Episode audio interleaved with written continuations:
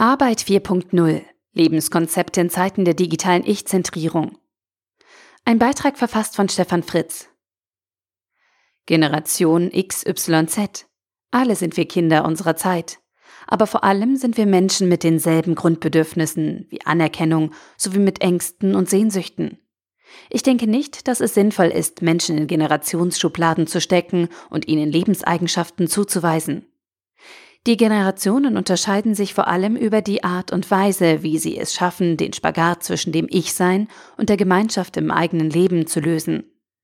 Die gemeinsamen Ausprägungen solcher Ansätze finden sich vielleicht innerhalb einer Generation vermehrt, aber sicher auch in anderen Generationen.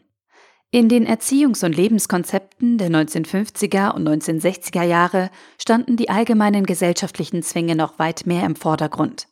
Damals hat man noch etwas gemacht, weil die Nachbarn oder andere Menschen im eigenen Umfeld ein abweichendes Verhalten missbilligen würden. Diese gesellschaftlichen Zwänge sind heute in erheblich geringerem Umfang vorhanden. Was in den 1960er Jahren als Widerstand gegen die etablierte Gesellschaft, den vorherrschenden Konformismus und den Kommunismus begann, hat sich in den folgenden Jahren und Jahrzehnten zu einer vollkommenen Ich-Zentrierung weiterentwickelt. Das Individuum und Individualität stehen im Zentrum des Universums. Übrigens ganz anders als in der chinesischen Kultur, in der überhaupt nicht zwischen Ich und Wir unterschieden wird. Man immer im Verbund seiner Familie lebt und darin in gewisser Weise auch gefangen ist. Wir haben in der westlichen Kultur das Individuum über tradierte Werte gestellt. Klar hat das Individuum ein Recht auf gleichgeschlechtliche Ehe und klar ist die Gleichheit zwischen Mann und Frau unerlässlich. Aber wird die Orientierung, der Halt, die Balance zwischen dem eigenen Ich und der Gesellschaft bzw. Gemeinschaft einfacher, nur weil es immer mehr individuelle Entfaltungsmöglichkeiten gibt? In der Arbeitswelt wird sichtbar, wohin uns Individualität, also die totale Fokussierung auf den Einzelnen bringt. Es herrscht Leistungsdruck. Alle bewerten uns. Wir werden mit Zahlen messbar und vergleichbar gemacht. Leisten wir mehr oder weniger als der Kollege im nächsten Büro. Inzwischen haben wir mit Scoring-Mechanismen Teile der Bewertung sogar schon an Computer ausgelagert. Der Versuch, sich diesem Strudel mit Work-Life-Balance zu entziehen, offenbart dabei nur die individuelle Ohnmacht.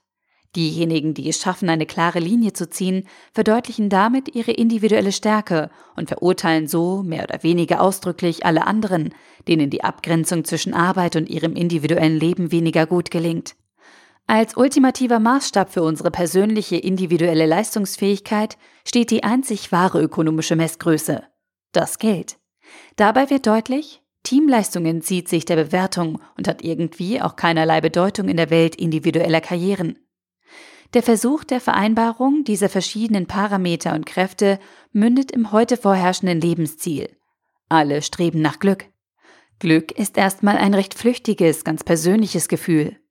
Für Glück brauche ich kein Gegenüber, keine Gemeinschaft. Glück kann ich empfinden, wenn ich ein Buch lese oder mit dem Fallschirm aus einem Flugzeug springe.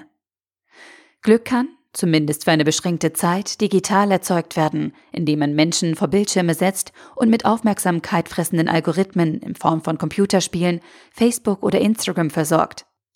Das aktuelle Gesellschaftsbild passt zu unserem Digitalstatus, denn wir sind in der Lage, uns in der digitalen Welt mehr davon zu verschaffen.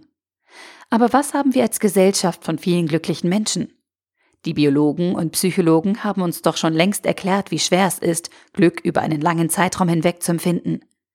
Dabei könnten wir mit einer kleinen gedanklichen Änderung unsere Gesellschaft und unser Arbeitsleben auch in der digitalen Welt wieder auf die Spur bringen. Was wäre, wenn wir statt nach Glück danach streben würden, nützlich zu sein?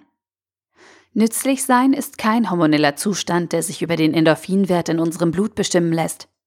Nützlich sein ist vage und entzieht sich der direkten Messbarkeit und damit auch erstmal einer digitalen Bewertung. Nützlich bin ich, wenn andere mich dafür halten. Es geht also um einen menschlichen und damit sozialen Kommunikationsprozess. Aber auch ich selbst kann davon überzeugt sein, dass ich etwas Nützliches getan habe oder erstrebe. Wenn ich den Eindruck habe, nützlich zu sein, gewinne ich damit persönliche Zufriedenheit.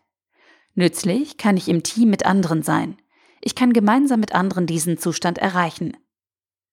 Wenn wir nützlich sein wollen, dann müssen wir unsere individuellen Ansprüche und Möglichkeiten an der einen oder anderen Stelle zurückschrauben und sie dem Nutzen für unsere Gruppe, unsere Familie, unserem Team oder unserer Gesellschaft unterordnen. Nützlich sein hat etwas mit Wertschätzung zu tun und zahlt auf das Wertekonzept ein. Es geht aber deutlich über rein gesellschaftliches Engagement im Sinne eines Ehrenamtes und auch über den Erwartungsdruck gesellschaftlicher Konventionen der 1950er Jahre hinaus, weil es mehr Facetten und damit auch mehr Freiheiten bietet. Ich bin davon überzeugt, dass Nützlichkeit ein persönliches Lebenskonzept für viele werden kann, die sich zunächst in Work-Life-Balance und Individualismus geflüchtet haben und dann erkennen, dass uns diese Konzepte auf lange Sicht weder zufrieden noch glücklich machen. Der Artikel wurde gesprochen von Priya, Vorleserin bei Narando.